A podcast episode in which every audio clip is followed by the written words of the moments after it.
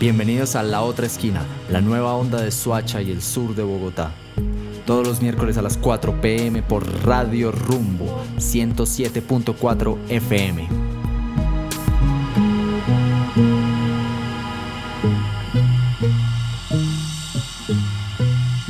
Queridos amigos, queridas amigas, ¿cómo están? Bienvenidos a La Otra Esquina Radio, la nueva onda de Suacha y el sur de Bogotá.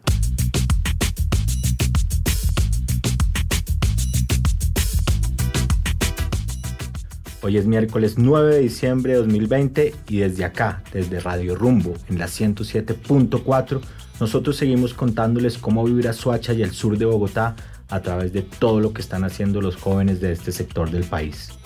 Yo, si les soy sincero, estoy sorprendido del poder, la creatividad, la magia, la energía de estos jóvenes y me siento muy feliz de poderlos conectar con colectivos afines alrededor de todo el mundo que están adelantando procesos similares.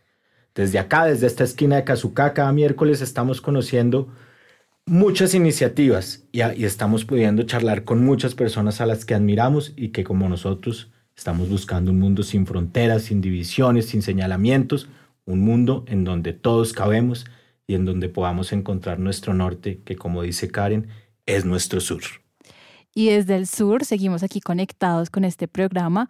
Un saludo muy especial a todos nuestros oyentes. Hola Cris, hola Andrés.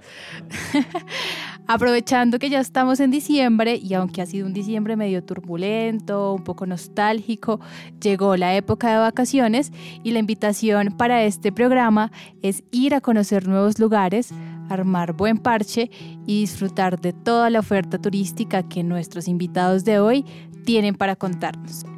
Y por ello llegamos con un tema que nos llama la atención a todos y a todas y es esa posibilidad de ponernos en contacto con otras realidades culturales, geográficas, ambientales y por supuesto sociales. Por eso hoy vamos a conversar sobre turismo social. Así que empecemos con un programa bien errante porque vamos a estar de un lado para otro. Como punto de partida iniciaremos en Ciudad Bolívar y la conversación nos dará cuerda hasta llegar a Medellín. Ahí les dejamos para que no se desconecten y nos vamos con nuestra primera canción del programa, una canción que me encanta de Calle 13, Vuelta al Mundo del año 2010. No me regalen más libros porque no los leo. Lo que he aprendido es porque lo veo. Mientras más pasan los años, me contradigo cuando pienso. El tiempo no me mueve, yo me muevo con el tiempo. Soy las ganas de vivir, las ganas de cruzar las ganas de conocer lo que hay después del mar. Yo espero que mi boca nunca se calle. También espero que las turbinas de este avión nunca me fallen. No tengo todo calculado ni mi vida resuelta.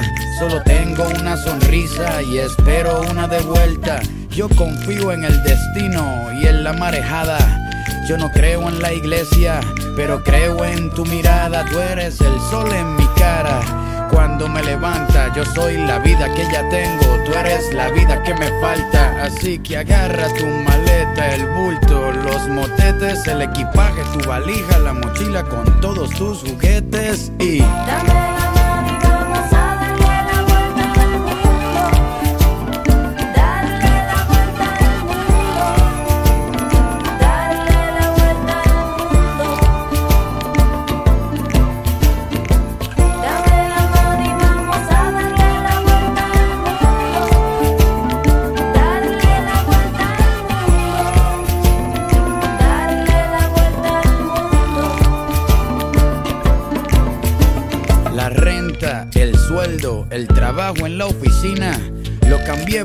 estrellas y por huertos de harina. Me escapé de la rutina para pilotear mi viaje, porque el cubo en el que vivía se convirtió en paisaje. Yo era un objeto esperando hacer ceniza. Un día decidí hacerle caso a la brisa, a irme resbalando detrás de tu camisa. No me convenció nadie, me convenció tu sonrisa y me fui tras de ti persiguiendo mi instinto. Si quieres cambio verdadero, pues camina distinto. Voy a escaparme hasta la constelación más cercana. La suerte es mi oxígeno, tus ojos son mi ventana. Quiero correr por siete lagos en un mismo día, sentir encima de mis muslos el clima de tus nalgas frías. Llegar al tope de la sierra, abrazarme con las nubes, sumergirme bajo el agua y ver cómo las burbujas suben y...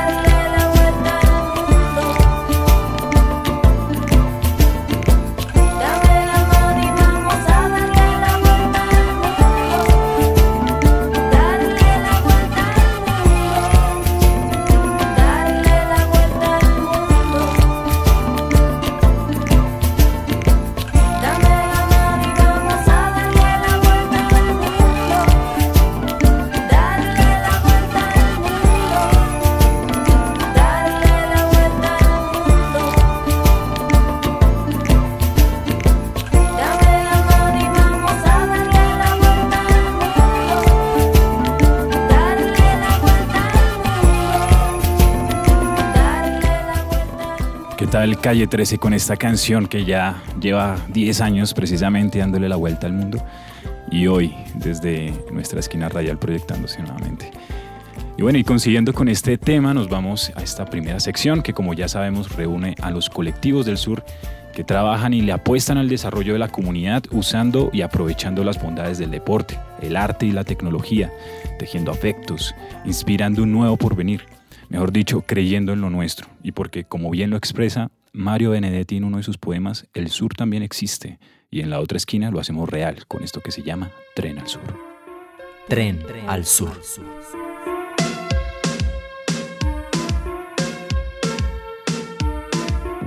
Bueno, y este tren al sur nos deja en una parada con una gran invitada que se llama Nora Parra y es integrante de la Asociación de Turismo Rural Comunitario que se encuentra en Pasquilla, una vereda en la localidad de Ciudad Bolívar. Nora se vinculó desde muy joven a este proyecto de turismo social que, con un enfoque muy poderoso de turismo rural. Cuenta con un tecnólogo en guianza turística y ha desarrollado diversas iniciativas. Uno de sus roles dentro del colectivo ha sido como intérprete rural y tengo entendido que los intérpretes son quienes reciben a los visitantes y les brindan acompañamiento en las diferentes visitas. Vamos a hablar sobre el agroturismo, el ecoturismo y la gastronomía tradicional en Bogotá. Nora, bienvenida, qué grato que nos acompañes hoy. Cuéntanos cómo nació esta idea de incentivar el turismo rural comunitario y por qué, cómo, cómo sucedió. Hola, buenas tardes. Eh, muchísimas gracias a la esquina de radio por la invitación. Es muy importante para los campesinos como nosotros estos espacios. La idea, la idea original eh, nace, que, nace casi que en el colegio, en los grados décimo y once, que uno ya sabe que está a punto de salir del colegio y uno encuentra un horizonte fijo de qué realmente quiere hacer. Eh, para ese momento, ya hace bastante que yo estudié, pero eh, salíamos del colegio con una sola meta fija, irse a Bogotá, a la ciudad, a conseguir trabajo. ¿En qué? No sé, pero en lo que sea. Entonces, ¿qué empezamos a decir los jóvenes de ahí? Acá hay tantas cosas bellas para mostrar, hay tanto en qué trabajar, pero no tenemos, no hay como una prioridad para esas personas. Entonces, eh, hay algo que se llama los encuentros ciudadanos. Eh, es una metodología que se utiliza para priorizar las necesidades de la ciudadanía. Cuando se hicieron las reuniones, varios jóvenes, entre esa época, pues en esa época estábamos jóvenes, priorizamos eh, formas de vida para que los, las personas que salían de los colegios eh, agrícolas de la zona se quedaran en la ruralidad, tuvieran otro, otro motivo para quedarse. Entre esas se habló del turismo, el turismo como una forma, primero de aprender a conocer y a querer nuestra región y pues segundo como una manera de mejorar nuestra calidad de vida esa fue una buena alternativa de, empoderar a los jóvenes con su territorio, con el campo, y qué mejor que hacerlo a través del turismo, de poder llevar a la gente a que conozca las regiones de, nuestro país. Y sin duda, Nora, la implementación de estas actividades lúdicas y pedagógicas han sido los pilares de acción para la sostenibilidad de la asociación que ustedes tienen y la atracción de turistas que aprecian la posibilidad de conocer todo lo que hay en nuestro territorio. Eh, además de esto, que es el contexto general, cuáles son las actividades puntuales que componen esta oferta cultural y ambiental y cómo es ese recorrido que ustedes tienen, que tiene una génesis y un origen divino en la represa de la regadera, Nora. Eh, la Asociación de Turismo Rural Comunitario eh, está ubicada y maneja exactamente circuitos dentro de Ciudad Bolívar. Iniciamos hace 11 años con un plan piloto de turismo rural que se enfocó en los perfiles de las personas. O sea, nos dividieron gastronomía, propietarios de finca, intérpretes eh, rurales y pues los transportistas. Cuando hablamos de los propietarios de fincas, ahí es donde como que se empieza a, a desligar toda esta parte del turismo rural. Es unir a las personas, que ellos nos muestren sus espacios, eh, miremos desde ahí qué potencial turístico tiene y con ese diagnóstico poder empezar a hacer un circuito que esté compuesto, por ejemplo, una finca, un sendero, eh, la posibilidad de un almuerzo, un refrigerio, eh, y eh, de acuerdo a ese, a ese circuito se fueron organizando. Actualmente tenemos cinco circuitos por diferentes espacios. Algunos eh, componen la cuenca del río en el que se puede hacer visualización. Como asociación estamos eh, buscando la protección del páramo. El páramo es un ecosistema altamente frágil. Lo que hacemos es como la visualización del espectáculo que es el páramo, pero sin lastimarlo llegar como hasta un punto donde usted lo pueda ver, pero es necesario internarse en él para conocerlo. Eh, tenemos eh, caminatas por diferentes senderos a orillas de quebradas, eh, huertas, huertas que trabajan tecnologías limpias, en la que son huertas pequeñas, demostrativas, pero en la que se le muestra a los campesinos que hay otra manera de cultivar, que no solamente esos agroquímicos que por años, por décadas nos han mostrado las, las multinacionales que son buenas para nuestros cultivos, para que crezcan perfectos. No, es como volver a esa esencia de lo natural. Sembrar futuro, turismo responsable, que, el turismo venga y entregue a la comunidad y no que arranque como pasa muchas veces o no, Cristian. Claro que sí, qué chévere Nora trayéndonos esta oportunidad de hacer turismo en la ruralidad de nuestra ciudad. Ahí está el plan para nuestros oyentes que seguro están que se viajan para que sigan este gran proyecto desde ya en redes como en Facebook, que aparece tal cual, Asociación de Turismo Rural Comunitario Bogotá, Ciudad Bolívar. Nora, no te vayas, continuamos con nuestro programa de turismo social aquí en esta tarde de Radio Rumbo, en este tren al sur que ahora viajará a la Comuna 13 después de escuchar esta canción que se llama El viaje de Lil Supa marrón, que es lo que es mi son. Vámonos de viaje, mijo. Ya, escribo versos mientras duermen la madrugada de un viernes, viajando por el cielo y el mar como Julio Verne. Hablando conmigo fue que aprendí a conocerme y encontré la cura para que la fama no me enferme. Sé de muchos que se ahogaron entre aplausos y halagos y otros que se atragantaron al recibir un pago. Existen los talentosos que viven como vagos, son contados los exitosos haciendo lo que hago. Sin embargo, hay tantos ratos amargos que hacen que el camino se vea cada vez más largo. A veces me hago el sordo mudo y hasta el ciego para evitar un duelo entre mi sano juicio y mi alter ego. Yo Esquivo el falso apego, he puesto manos en el fuego por quienes luego me quisieron ver en el suelo. Pero al que obra mal le va mal, me enseñaron mis viejos. La vida sigue normal mientras estemos lejos. Yo los dejo que se estrellen con su reflejo. Y no me quejo solo cuando hablo frente al espejo. Y cada vez que quiero, inmortalizo mis consejos para que me recuerden con respeto en el país entero. Tú me conocerás como Supa o como Little Su. Soy ordinario en mi casa, pero mi rap viste de flu. Si me voy de viaje, dejo en alto tu bandera. Así que sube el puño, no por mí, por Venezuela. En mi carrera he derrumbado muchas barreras y situaciones personales que me han puesto a prueba. Me han enseñado que los amigos de mis enemigos están en contra y yo jamás olvido lo aprendido. Bronca tengo, pero vivo contento y pese al odio que me tienen firme me mantengo. Corro con suerte si comprenden lo que siento. Señoras y señores, bienvenido a mi aposento. Me conocerás como Supa, como Little Su. Soy ordinario en mi casa, pero mi rap viste de flu. Si me voy de viaje, dejo en alto tu bandera. Así que subí ahí, pero no por mi rela, por Venezuela. Mi bandera representa. Embargo, hay tantos ratos amargos que hacen que el camino se vea cada vez más largo. Uno de los fragmentos de esta canción de Lil Supa, El viaje, una canción del año 2012. Bueno, y nos vamos con nuestro invitado nacional. Hoy desde Medellín se conecta con nosotros un artista hip hopper, educador social y también popular.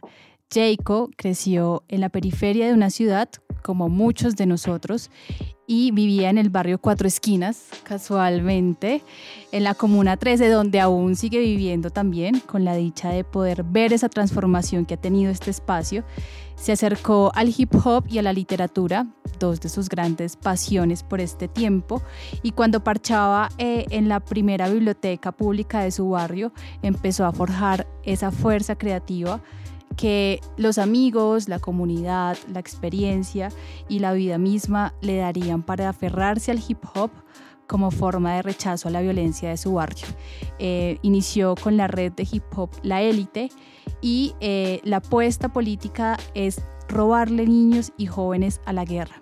Es MC, integrante del grupo de rap C15, fundador del festival Revolución Sin Muertos y cofundador de la Casa de Hip Hop Colacho y Graffiti Tour Comuna 13.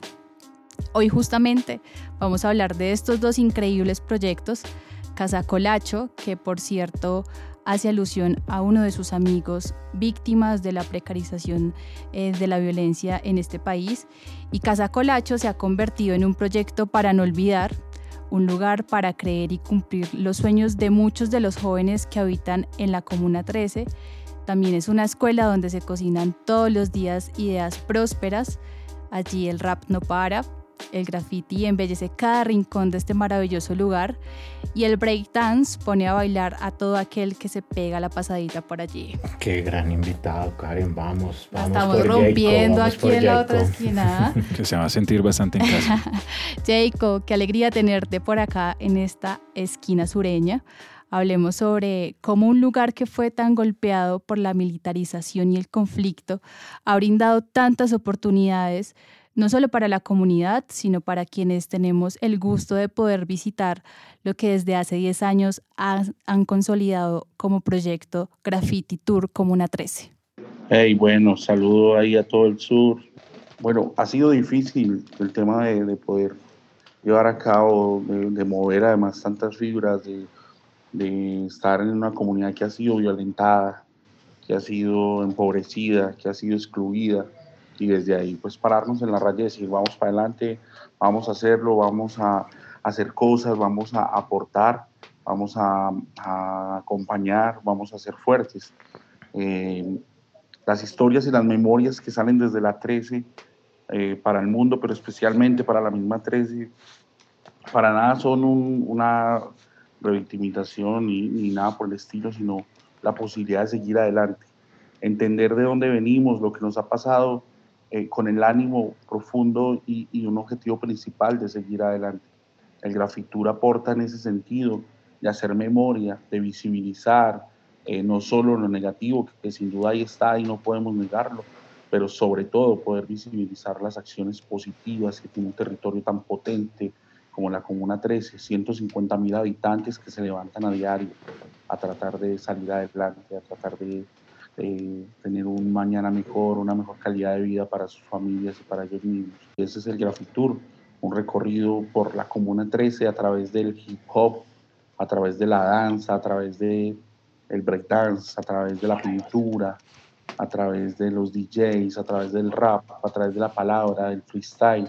Todo eso se conecta a decir, somos arte, somos un territorio de artistas, somos vida, rechazamos las manifestaciones violentas. Y que ustedes comenzaron con, con estos proyectos antes del acuerdo de, de, que se firmara el acuerdo de paz que estábamos hoy conversando acá en cabina, que ya cumple cuatro años. Ustedes comenzaron esta apuesta que hoy en día pues tiene más la lupa de las instituciones, de la cooperación internacional. Y en ese sentido quería preguntarte cómo estás viendo la realidad del país y cómo el proyecto que ustedes realizan y las iniciativas que ustedes realizan son un aporte a, a, a este posconflicto? Bueno, primero, pues celebrar siempre el, el acuerdo de paz. Eh, deberían ser más y más constante. Es triste que no se respete, es triste que el gobierno actual esté haciendo fuerte, es triste que cuidando los, los acuerdos a los que se llegaron es triste que se estén asesinando a nuestros líderes, a los reinsertados, se estén asesinando eh, a los líderes ambientales, campesinos, es muy triste lo que está pasando, es una ola de violencia con tantas masacres, con tantas desapariciones. Eh, estamos viviendo un momento muy difícil que, que tenemos pronto que, que, cambiarle el rumbo a todo esto y nosotros aportamos desde ahí, desde el arte, desde las memorias, pero sobre todo desde la denuncia y además especialmente desde la propuesta. Así es, y sobre diferentes acciones movilizadoras que también tienen un papel muy importante en la educación. Y me gustaría preguntarle a Nora, ¿cuál es la importancia de estas estrategias pedagógicas en el turismo social? Hablando un poco de las economías alternativas y de las industrias culturales y también retomando este proyecto de Graffiti Tour, ¿cómo lo ves, Nora? El arquitectura me parece espectacular, me parece muy chévere que los jóvenes aprendamos a empoderarnos de nuestro territorio y qué mejor manera que el arte, el arte como, como símbolo y como forma de lucha.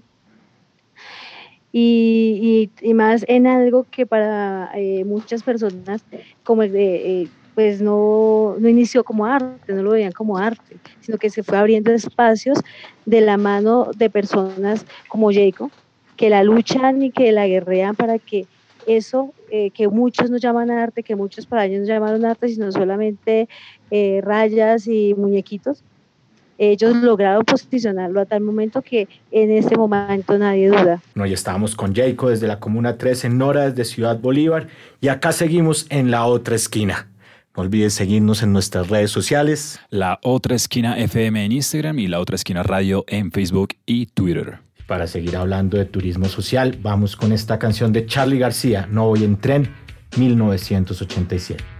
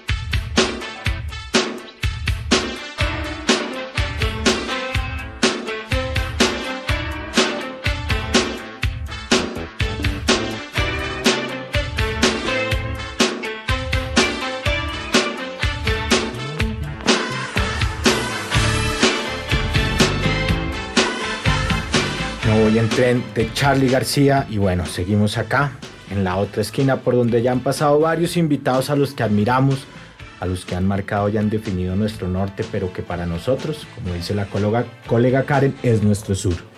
Y hoy que hemos venido hablando de turismo social, de turismo responsable, desde Ciudad Bolívar con Nora Parra y con Jayco en la Comuna 13, tenemos un invitado que yo creo que sí que sabe de este tema y que supo, supo aprovechar el turismo para construir país, para desarrollar proyectos que nos han mostrado una Colombia diferente. Voy a hacer una confesión al aire y es que esa frase que tanto hemos utilizado y que se convirtió en la frase bandera de tiempo de juego, la revolución de las cosas pequeñas, no es de mi autoría. la dijo el invitado que tenemos hoy, que es un ¿Ah, zootecnista de profesión, pero también documentalista, aventurero, para mí mucho más periodista que, que, cualquiera, es, es Guillermo Prieto Larrota, más conocido como Pirri. Hermano, bienvenido a la otra esquina. Estamos desde acá, desde esta loma, a la que tanto, tantas veces nos acompañó. Bienvenido, un gusto saludarlo. Eh, buenos días a todos los oyentes de la otra esquina, a todos ustedes, equipo. Muchas gracias por esa presentación tan generosa. ¿Qué más, Andrés? ¿Cómo va todo? Estoy muy contento de estar aquí hablando y compartiendo con ustedes en este proyecto tan bacano. Muchas gracias por aceptar la invitación. Hoy, como, como les estaba hablando, estamos a, eh, conversando sobre turismo responsable y quería preguntarle, Pirri, eh, usted que ha tenido un recorrido largo en ese sentido, cómo realmente poder utilizar los medios de comunicación para mostrar una Colombia diferente y para que el turismo que llega a nuestro país no le arranque a nuestras comunidades, sino que al contrario pueda aportarle muchos de sus conocimientos y podamos aprovecharnos de, de esto para, para, para seguir construyendo sociedad y seguir construyendo país. El turismo definitivamente, pues creo que es de las maneras más hermosas en las que se puede generar economía. Inclusive yo creo que el turismo hasta mal hecho es menos dañino que muchas otras empresas, pero claro, obviamente a lo que uno debería apuntarle es a un turismo, primero, que, que ofrezca la verdadera riqueza que tiene nuestro país. En esta riqueza yo no creo que esté en ofrecer planes de venga y trague y jarte todo lo que quiera, como lo que se vende por todo el Caribe, cada vez la tendencia en el mundo va cambiando mucho más, inclusive afuera se valora más esa riqueza que tenemos nosotros, tanto natural como étnica. Y a mí me parece que hay que tener mucha responsabilidad ahí.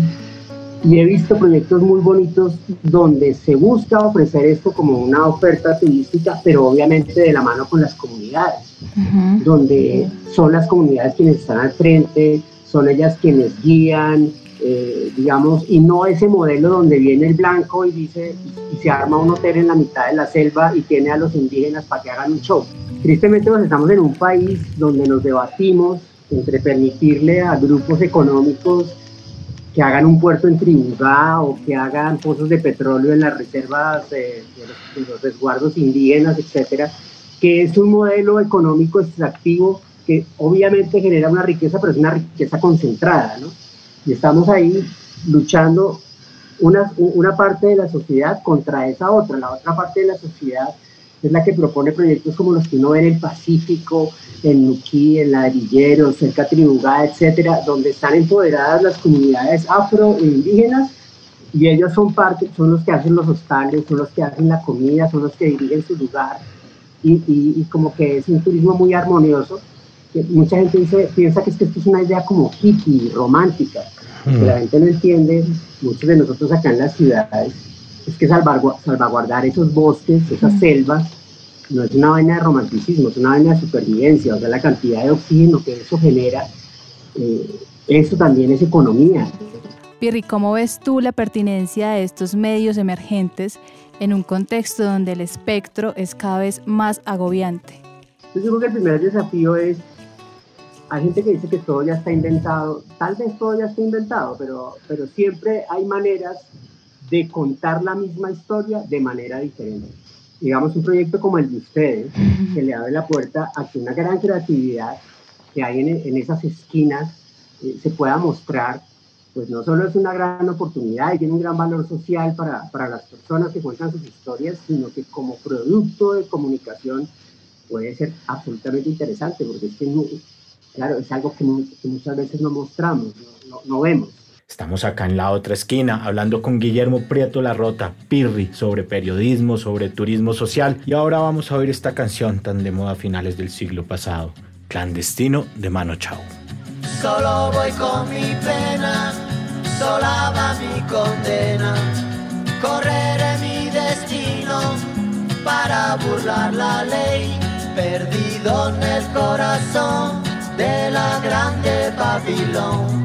Me dicen el clandestino por no llevar papel. Pa' una ciudad del norte yo me fui a trabajar. Mi vida la dejé entre Ceuta y Gibraltar. Soy una raya en el mar, fantasma en la ciudad. Mi vida va prohibida, la autoridad. Solo voy con mi pena, sola va mi condena. Correré mi destino por no llevar papel, perdido en el corazón de la grande Babilón. Me dicen el clandestino, yo soy el quebra ley. Mano negra clandestina, peruano clandestino, africano clandestino, marihuana ilegal.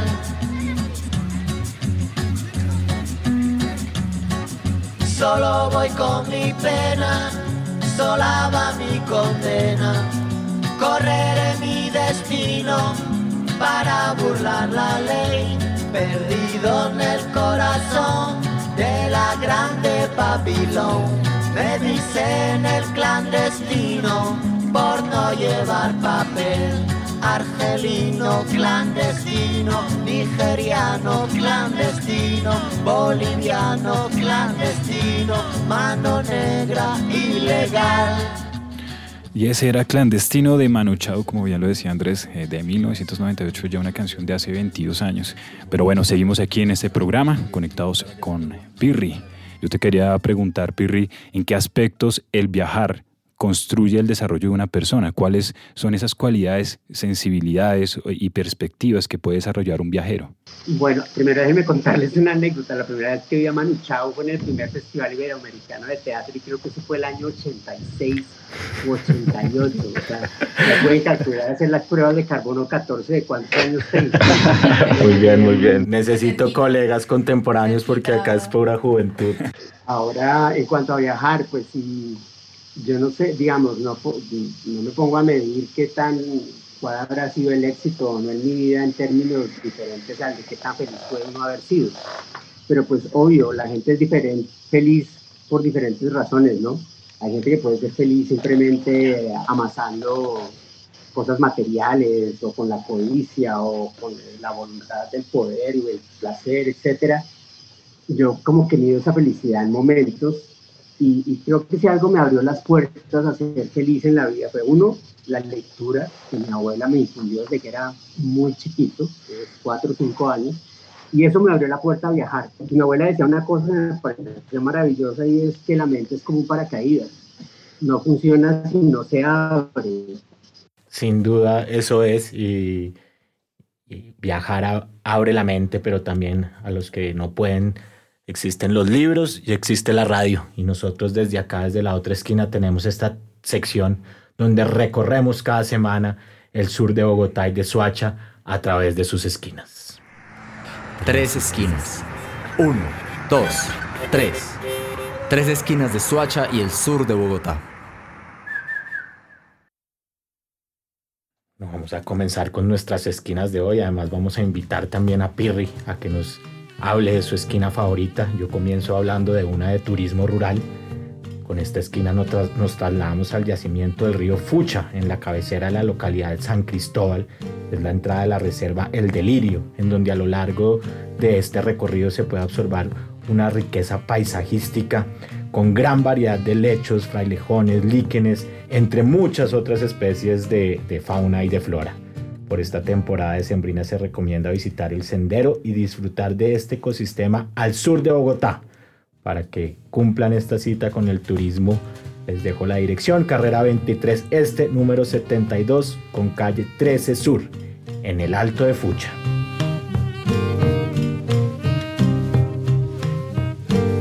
Yo me escapé de Suacha nuevamente. bueno, y es que resulta que no hace mucho tuve la, la fortuna de conocer y comer en uno de los sectores tamaleros más conocidos de la ciudad de Bogotá. Y no es para menos, eh, la verdad es que la pasé muy bien disfrutando del famoso volteado. Es una combinación de tamal y lechona, como ya muchos saben. Es delicioso para que lo prueben. Ocho luquitas nomás. Pero para... y poderoso, bastante generoso. Pero bueno, para que todos nuestros oyentes vayan, es en la diagonal 45A Sur y la calle 44 Sur, es decir, en la localidad de Tunjuelito. Y además, Vies, esta esquina es bastante particular, pues nuevamente tenemos una esquina que se forma por la intersección de dos calles. Entonces, no se lo pueden perder, es una de las experiencias gastronómicas más deliciosas y parchadas de nuestro sur. Cantan esas esquinas Flatiron colombianos y bogotanos. Esta es la esquina de un parque ubicado en la localidad de Bosa que cuenta con una pista de patinaje pequeña, sobre todo para que niñas y niños de todas las edades se animen a divertirse sobre ruedas en días soleados como los de hoy. Esta pista de patinaje se encuentra en el barrio Bosa Carbonel, reconocido también por su actividad futbolera y campeonatos barriales, justo por esta época de fin de año. Como siempre, les comparto la dirección para que todos nuestros oyentes locales y sureños se, se queden con el dato. Transversal 77 y número 71 B Sur 34. Muchas gracias, Karen. Y así seguimos haciendo una cartografía del sur y de Suacha a través de las esquinas Viejo Pirri. Tanto recorrido, tanto camino. Una esquina en Bogotá, en Colombia o en el mundo que tenga algún significado para usted. Ya que estaban hablando de gastronomía, lo primero que se me vino a la cabeza es la esquina de Sutamarchán, Boyacá, muy cerca de, del pueblito de mis infancias, que es Villa de Leyva. La esquina de la mejor pitanga, para mí la mejor pitanga del país, está en Sutamarchán, Boyacá. Sutamarchán es porta longaniza, y la mejor longaniza de, de, Colombia hasta donde yo sé, y no lo digo porque ya voy a hacer esa esquina que además lo manda uno hasta municipios como Ráquira, eh, al desierto de la Candelaria, al monasterio de San Exeomo, a Santa Sofía, todos esos pueblitos de mi Boyacá que la hacen tan hermosa, para mí es una esquina como que me trae muchos recuerdos de infancia, del estómago, de la cabeza, de la familia, de todo. Una vez van por Boyacá, fritanguita en su tamarchán. Y qué bueno es que y qué, y qué hambre. Muchas gracias Pirri por la recomendación. Y bueno, seguimos en este programa. Nos vamos con la siguiente canción que se llama Road to Zion de Damian Marley, 2017. In this world of calamity, dirty looks and grudges and jealousy, and police where abuse them authority. Media clowns when I know about variety. Boom, the youngest veteran I go murder them slow. Rock a muffin sent to call me from the bush bungalow. When I watch it make a clear out my voice now figure out. Emerge from the darkness with me big blood to glow. Me yammer them a slam and spectator get low. Some boy could have big like bam bam low. Bust off trigger finger, trigger end and trigger toe. A two gun me up me bust them in a stereo cause I got to keep on walking on the road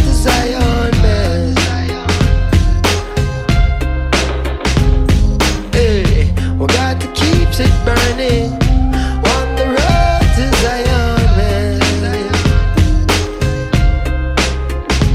Clean and pure meditation without a doubt. Don't let them take you like who them took out. Jah will be waiting there, we a shout. Jah will be waiting there in this world of calamity.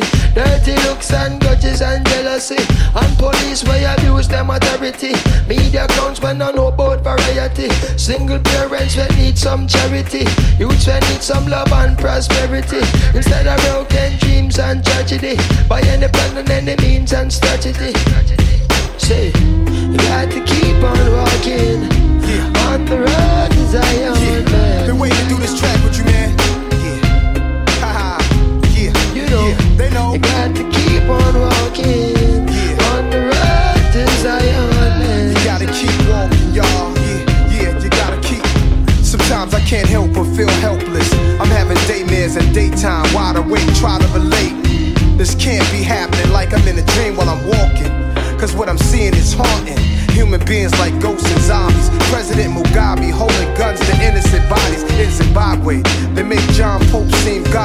sacrilegious and blasphemous. In my lifetime, I look back at paths I walked where savages fought and pastors talk. Prostitutes stomping high heel boots and badgers scream at young black children. Stop or I will shoot. I look back and cook crack, plush cars that pass by. Jaguars, mad fly, and I'm guilty for materialism. Blacks are still up in the prison, trust that. So save me your sorries. I'm raising the army, revolutionary warfare with Damian Marley. We sparking the irons, marching the Zion. You know how Nas be, NYC state of mind I'm in. This world of calamity, dirty looks and grudges and jealousy, and police where abuse them authority. Me the clowns when I know about variety. Boom, the youngest veteran I go murder them slow. Rock a muffin sent to call me from the bush bungalow. When I watch it make a clear out my voice now figure out. Emerge from the darkness with me big blunt a glow. The yammer them a slam and spectator get low. Some boy could have big like Bam Bam Bigelow. Bust off trigger finger, trigger and then trigger toe. A two gun me and me bust them in a stereo. Cause I got to keep on walking on the road to Zion, man. Hey, we got to keep it burning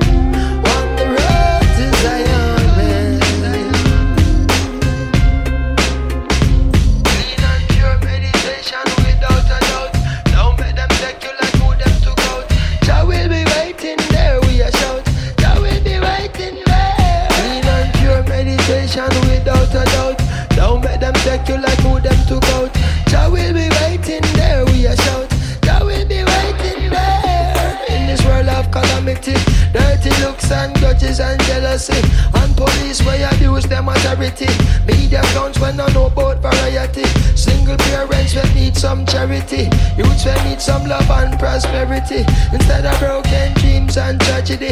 By any plan and any means and strategy.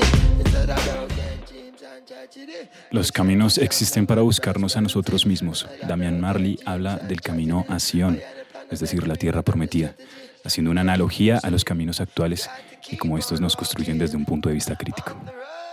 Bueno, y seguimos acá con una sección que nos gusta mucho, que busca recordar algunos sucesos del conflicto armado colombiano que han afectado la juventud de alguien o de algunos y que de la misma manera nos ha invitado a conocer colectivos y personas que están trabajando por la reparación, la reconciliación y la no repetición.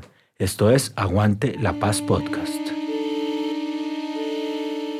Aguante la Paz Podcast. Porque la juventud es una época innegociable de la vida.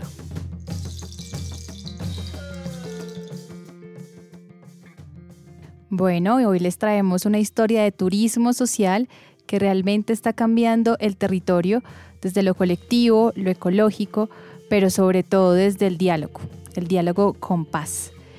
Esta es la historia de Charco Azul, una reserva boscosa en el cañón del Sansa, el departamento del Meta, liderada por Yesid Octavio Morales. Él es desmovilizado de las FARC y hoy líder turístico. Esta es la historia de un ejercicio de reconciliación entre locales y excombatientes, pero bueno, mejor que no la cuenten ellos. En medio de las selvas húmedas del Meta está Charco Azul, o el oasis de arena, como le dicen los pobladores de mesetas, un municipio a 15 minutos de la reserva. El cañón del Sansa pone a prueba a sus caminantes. Antes de permitirles ver la gran cascada que nutre el río, hay que caminar la montaña. Esa misma montaña en la que Yesido Octavio Morales, excomandante de las FARC y hoy desmovilizado y fundador del proyecto turístico Charco Azul, durmió eternas noches primero en armas y luego con su esposa en el camino a la paz. En ese momento todavía en espacios territoriales. Eh, yo no viví mucho en esos espacios territoriales, la verdad, porque pues no miré mucho, mucha expectativa de proyectos de vida como para uno hacer y pues la verdad siempre he sido persona abierta de mente desde proyección, entonces por eso proyecté hace tiempo este, este, este proyecto y de una vez hice dejación de me, me, interné en Charco Azul a, a, hacer este proyecto, a trabajar por ello. Entonces teníamos casa, no teníamos nada, lo único que teníamos de techo era la, la roca de Charco Azul y ahí vivíamos debajo de esta roca y para empezar a hacer este proyecto que hoy en día nos ha dado grandes frutos. Y ahí es donde empezamos a involucrar las comunidades. Y de qué manera empezamos a involucrar, pues que nos dieran créditos para precisamente y, préstamos a las mismas comunidades pues, que nos hicieron préstamos para poder eh, hacer este proyecto y gracias a Dios pues hoy estamos ya acá de, de, de, cuerpo completo, de alma completa, de corazón abierto en este proyecto y nos ha ido muy bien, gracias a Dios. Y es que Charco Azul es, justamente, mucho más que un proyecto de turismo ecológico. Es, sobre todo, la evidencia de una conversación Por mucho tiempo, Yesid se sentó con las comunidades aledañas para hacerles saber que nunca más volvería a las armas y que en adelante cada proyecto de su vida estaría encaminado a construir paz con ellas, a devolverles un poco de lo que el conflicto les ha quitado y a cuidar de ese territorio. Por eso, ellas mismas, bajo la promesa de ese nuevo camino, reunieron algún dinero para ayudar a Yesid a salir de la piedra en la que dormía y empezar a construir el hotel y la reserva de las que hoy es dueño. Entonces aquí estamos diciendo, vea, esto es lo que somos nosotros lo que pensamos, no es como lo expresa la sociedad que de pronto éramos personas desarmadas, desadaptados, como lo manifestaban muchas veces. Aquí estamos diciendo, esto es lo que somos, personas de emprendimiento, emprendedores, de pensamiento empresarial.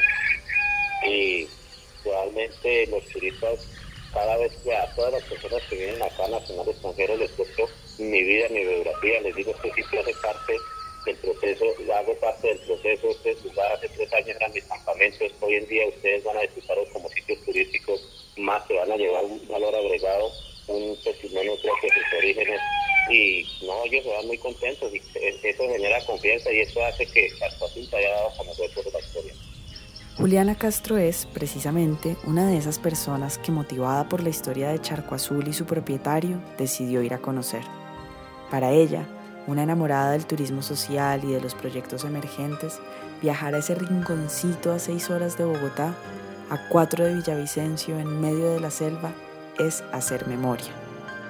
Eh, todos los atractivos turísticos son espectaculares, las historias de cada uno de los lugares, además contadas pues por miembros de las comunidades locales son muy interesantes y creo que confirman que hay una apuesta grande, muchos que siguen eh, intentando salir de las armas y mm, construir sus territorios pues como de una forma diferente y además pues relacionadas de una forma eh, sostenible con la naturaleza. Creo que es muy inspirador también ver cómo el turismo puede ser una actividad en pro de la conservación porque valoriza los atractivos naturales, incluso muchos de los guías cuentan que gracias al proceso de paz, pues ellos pudieron reconocer sus territorios porque antes no habían podido em, conocer y creo que eso también es una forma de apropiación chévere de los territorios que se ha dado como gracias también a esta eh,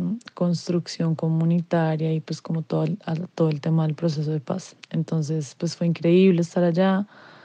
Eh, creo que para mí y para todos los amigos con los que estuve fue pues como tuvo sentido ir e invertir en estas iniciativas que además necesitan de nuestras visitas para seguir construyéndose. Yo no hablo de charcos, no hablo de gotas medidas, hablo del caudal del río, de las piedras y las despedidas. Pero todavía hay mucho por hacer, dice Yesid. El asesinato de líderes, la persecución a desmovilizados y la falta de cumplimiento de los acuerdos son golpes letales a la intención de paz. De ahí que entre los atractivos de Charco Azul esté precisamente el campamento guerrillero que Yesid lideró en sus épocas de armas. Eso para mostrarles a los visitantes que aunque la paz sea tenue, frágil, es siempre mejor que la guerra. Las esquirlas de las bombas, las cocinetas improvisadas, los uniformes agujereados por las balas, entre otras, son muestra de un territorio que fue campo de batalla por mucho tiempo y que ahora se resiste a seguir siéndolo. Para Jefferson Riveros, uno de los guías que más conoce el departamento, experto en rafting y montañismo, proyectos turísticos como el de Charco Azul sirven para recuperar el territorio, no solo en términos materiales, sino también simbólicos. El turismo ecológico y social aporta eh, de desde diferentes escenarios, ya que cuando se genera empleo, se comienza a cerrar las brechas y la oportunidad para que las personas o los jóvenes de los municipios como mesetas que han sido afectadas por el conflicto, pues eh, tomarlas, digamos, el camino de, algún grupo armado. Eh, consideramos que la actividad turística lo que hace es permitir quitar el estigma de, estos territorios, como, como la gente, como muchas personas creen que todavía hay conflicto. Entonces, con la, con la llegada de los visitantes podemos demostrar de que pues, las cosas han cambiado mucho, se ha mejorado bastante en todo el ámbito de tranquilidad y que tenemos mucho potencial en el municipio. En ese cambiarle la cara al territorio, Yesid también ha vuelto a ver la montaña, el río, esta vez no como refugio de bombas y correrías, sino con la tranquilidad que genera sentirse en paz con la selva. Cuando estamos a punto de colgar, Yesid me dice que me quiere contar algo, solo una última cosa. Me quedo esperando, como a ver qué es, y él añade, las montañas, estas montañas durante mucho tiempo me cuidaron a mí, era mi casa, ellos me protegían. Ahora tengo el deber de protegerlas a ellas. Solo eso. Eso era lo que Yesid quería decirme con el río Sansa de fondo que se deja escuchar con toda su fuerza. Nos quedamos ambos unos segundos más en silencio y yo, esperanzada, pienso que gracias a estas historias y a personas como él, ahora sí podemos viajar y conocer otra versión de Colombia, ese país diferente del que habla Yesid. Y así se despide Charco Azul y se despide con esta historia maravillosa de Yesid Octavio Morales, las historias que yo quiero contar, que nos soñamos contar cuando tuve el gusto de trabajar en el programa de Pirri. Nunca nos imaginamos y nunca nos soñamos poder contar esta clase de historias, cubriendo la guerra, visitando tantos lugares, eh, cubriendo tantas masacres, haciendo una historia del paramilitarismo en Colombia. No nos imaginábamos y no nos soñábamos que algún día se iba a firmar un acuerdo de paz. Por estos días cumplió cuatro años este acuerdo y aunque no son muchos los avances, yo siento que se ven luces y que hay nuevas formas de contar la historia de nuestro país. Ahí vamos y desde el turismo también se, se puede hacer cuál es su opinión al respecto del momento que vive el país y de historias como la de Yesid. Bueno, historias así es como con las que yo me soñaría el futuro del país, o sea, historias donde, donde, de verdad a las personas que tienen la voluntad de dejar las armas se les dé más la oportunidad de producir, de ser personas útiles para la sociedad y además desde una sostenibilidad. Eh, después de, como dice Andrés, uno, uno, haber demostrado la realidad de este país con una guerrilla salida ya de norte, pero además llena, llena de peladitos reclutados o a la fuerza o a la fuerza de las circunstancias, del hambre, de la falta de presencia del Estado, de, que en realidad en sus regiones no tenían otra opción a aguantar hambre o irse con la guerrilla. Que, que, que, si uno es objetivo y, deja los oídos de lado y mira las cosas con una perspectiva, se da cuenta que muchas de esas personas en realidad eran víctimas también. Entonces, digamos como que un país le, le la oportunidad a una persona como esta, uno, de, de, dejar las armas y entrar a la paz, pero además de, encontrar que en la vida también hay oportunidades de hacer las cosas bien y, bonitas, ¿no? Y este país tiene la oportunidad, tanto en su riqueza natural como, no sé, étnica, geográfica, etcétera, para que eso se dé, sin que deje de ser una sociedad del tipo capitalista que le gusta, pues sí, que el en buenos términos y que el que más trabaje, que más gane, etcétera, ya existe la propiedad privada y todas estas cosas, pero sin que se vuelva una concentración de la riqueza que no le dé la oportunidad a los demás. Entonces, digamos, es tan ideal todos estos proyectos y sería tan maravilloso que en lugar de estar estarle abriendo la puerta negra por detrás a los deforestadores y a la gente que, que, que viene a robar porque es de todos, son despejadas del conflicto, se convirtieran en la, en la, oportunidad de, de, turismo sostenible, que además conserva la selva y conserva el bosque y, le permite a todas estas personas llegar, entrar como a ser parte de esta sociedad eh, de una manera productiva, pues es como el ideal que uno quisiera que se diera. Espero que, que este ciclo un poco loco en el que estamos de retroceso se detenga y volvamos otra vez. No, hay paz perfecta, no hay política perfecta, no hay nada perfecto, pero es mejor una paz imperfecta que una guerra perfecta, entre comillas. Y, ojalá, pues, no sé, hay un lado muy oscuro con este, con este, con, con, este sacrificio de líderes sociales, de desmovilizados, etcétera, y las fuerzas oscuras que siempre van a estar ahí, pero pues nos toca tener fe y guardar esperanza de que, de que el proceso no se detenga Ah, a mí se me erizan los pelos de pensar en las posibilidades bueno, el camino es duro, Andrés lo ha dicho, pero, pero hay que tener fe de que, de, que ese sea el, rumbo hacia el que el país siga yendo.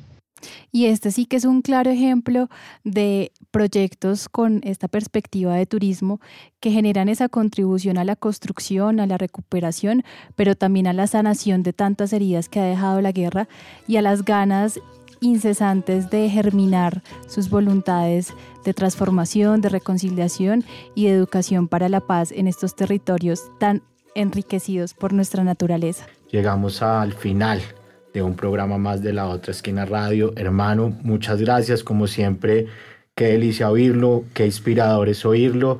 Y seguimos actualizando el cuaderno y seguimos en, en contacto acá con los Sures y con Soacha. Bueno, Andrés, Katy, todos los que están allá, muchas gracias por la invitación. Felicitaciones por el proyecto. Andrés, incansable siempre con la juventud y en especial de esas esquinas tan bacanas allá en el sur de la ciudad. Saludos a todos los que nos escuchan, un abrazo a todos ustedes y muchas gracias por invitarme. Muchas gracias Pirri y de esta manera también estamos llegando entonces a nuestro final, a otro final del programa La Otra Esquina Radio. No olviden sintonizarnos dentro de, otro, dentro de ocho días en la 107.4 FM y seguirnos en redes sociales. No olviden seguirnos en Instagram como eh, La Otra Esquina FM y en Facebook y Twitter como La Otra Esquina Radio. Nos vemos la próxima semana, ya ojalá con Santa Fe en las finales. Chao, chao. Adiós.